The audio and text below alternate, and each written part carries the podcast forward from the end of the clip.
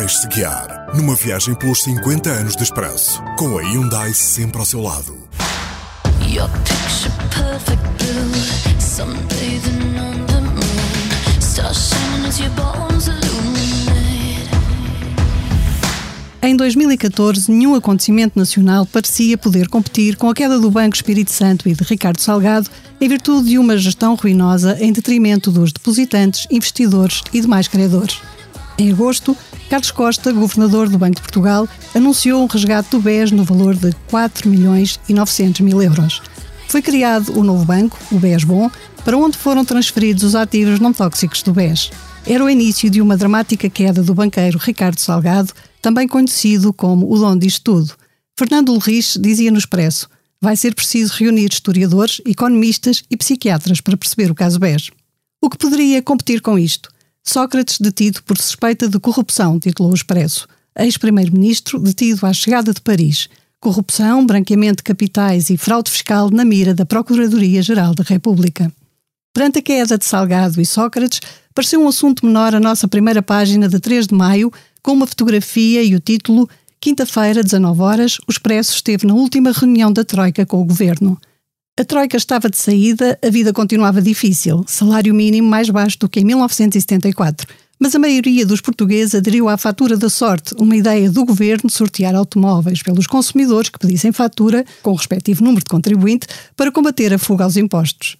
Outra causa nacional foi evitar a tentativa de leilão na Christie's de 85 obras de arte de Juan Miró, obras que fizeram parte dos bens do Banco Português de Negócios, BPN, e que passaram para a posse do Estado com a nacionalização.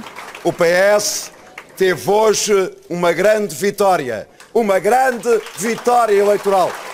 Nas eleições parlamentares europeias de 2014, venceu o PS com Francisco Assis a cabeça de lista. Mesmo com essa vitória, após três anos na oposição, quando se vai aproximando a data das legislativas, Seguro é contestado internamente na liderança do PS.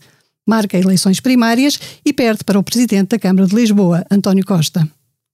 Mudanças também à esquerda. João Semedo sai da liderança do Bloco, viria a falecer em 2018, mantendo sozinha no cargo Catarina Martins. E já agora, Durão Barroso termina a sua presidência na Comissão Europeia, dando lugar ao luxemburguês Jean-Claude Juncker. Em 2014, o Expresso publicou várias reportagens sobre jovens portugueses que se converteram ao islamismo e foram combater para a Síria integrados no Estado Islâmico. Portugueses na facção mais radical da Jihad, escrevemos.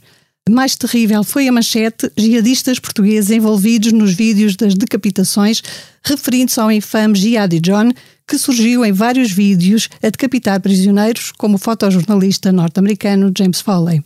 Também tivemos enviados especiais à Ucrânia, onde aconteceu uma revolução que tirou do poder Viktor Yanukovych, que se refugiou na Rússia. Putin acabou por invadir a Crimeia e promover um referendo que resultou na secessão da Crimeia e na sua transformação num protetorado russo.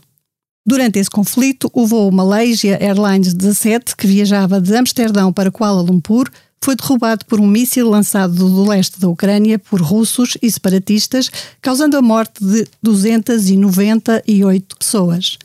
Ano terrível para a Malaysia Airlines, pois também o voo MH370 entre Kuala Lumpur, na Malásia, e Pequim, na China, desapareceu dos radares quando sobrevoava o Golfo da Tailândia nunca mais seria encontrado, tendo os 227 passageiros e 12 tripulantes sido dados como mortos.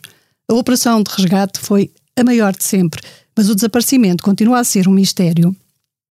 Susto com o surto de ébola na África Ocidental que levou à Declaração Internacional de Emergência de Saúde Pública.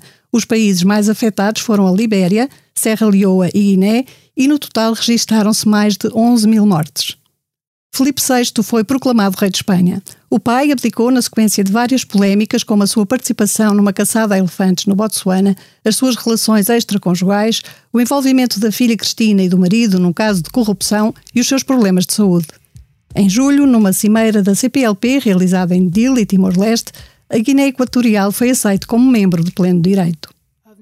No Brasil começava a Operação Lava Jato, que iria levar a muitas detenções de políticos e empresários, entre os quais o ex-presidente Lula da Silva, em 2018.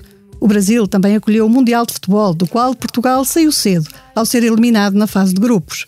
Paulo Bento aguentou-se, pouco mais tempo como selecionador, cedendo o lugar a Fernando Santos. Morreram em 2014 Gabriel Garcia Marques, Vasco Graça Moura e Eusébio. Imediatamente os partidos aprovaram a trasladação do corpo do futebolista para o Panteão Nacional.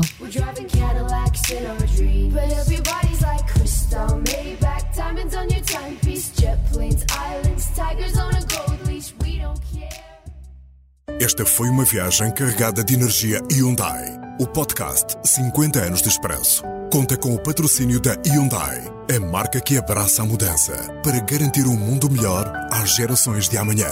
Hyundai, mudamos o futuro.